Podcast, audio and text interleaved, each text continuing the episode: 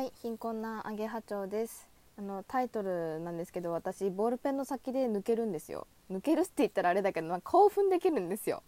ボールペンの先っちょを見るとめちゃくちゃ性的に興奮してくるんですよ。めちゃくちゃ気持ち悪いんですけど多分ボールペンの先見て興奮してる人私ぐらいしかいないと思うんですが皆さんパブロフの犬ってご存知ですか？多分心理学部だった大学の時に人は多分授業でやったことはあると思うんですけど犬に餌を与える時にベルを鳴らしてから与えるんですよ。でそれをずっと繰り返してるとベルを鳴らすだけで犬がよだれを垂らすようになるっていう心理学の実験なんですけど、まあ、これはあのベル鳴らされたら餌がもらえるってことを犬が理解してもうベルが鳴っただけでよだれがもう出るっていうそういう条件付けのね、あのー、実験なんですけどなので私もそのボールペンの先を見ただけで興奮するようになるっていう条件付けを昔あのされたんですよ。私中学受験してたんですけどその授業終わった後に課題をやる自習時間があってそれでわからないところがあったらあの大現役の大学生のチューターさんって呼ばれる先生をあの手挙げたら呼べるっていうシステムなんですよ。で私があの手挙げたらなんか横に真横に来て教えてくれるんですけど女の先生だったんですけどその女の先生の声がめちゃくちゃ綺麗な人で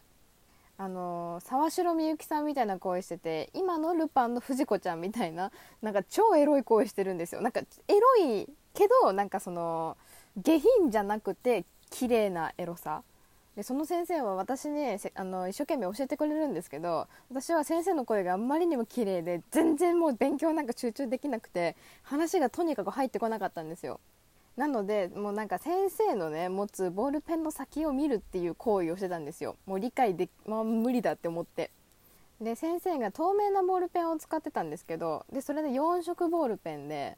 でボールペンの先になんか赤とか青とか緑あの多分インクが付着しちゃった出す時に付着しちゃってそのままになってるもうペン先をずっと見てて。で私もねその先生に聞いたらあのこうなるこうなってあ全然勉強に集中ができないってことも、まあ、分かってたんですけどもうその先生の声が聞きたすぎてもう手を挙げたんですよひたすら先生を見ると。超迷惑ですよね。まあ多分ね私は先生の声に女の人の声だけどなんか性的に興奮してたりしてたのかなって思います今考えれば。めちゃくちゃ気持ち悪いけどな小学生が。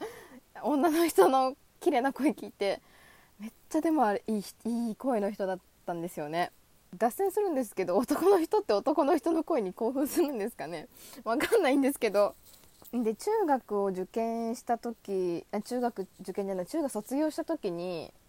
友達がなんかあの結構長年使ってる4色ボールペンを持ってて私はそのペン先を見てハッとしたんですよ。なんかもうペン,、まあ、ペン先にねそのインクついてるんですけど私はそれに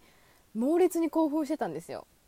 まあ、多分ねあのそのペン先を見たら今でも横真横にその先生が教えてくれているっていう状況の気持ちになれるんですよもう。でそれで頭の中はその先生の声でいっぱいになるんですよ。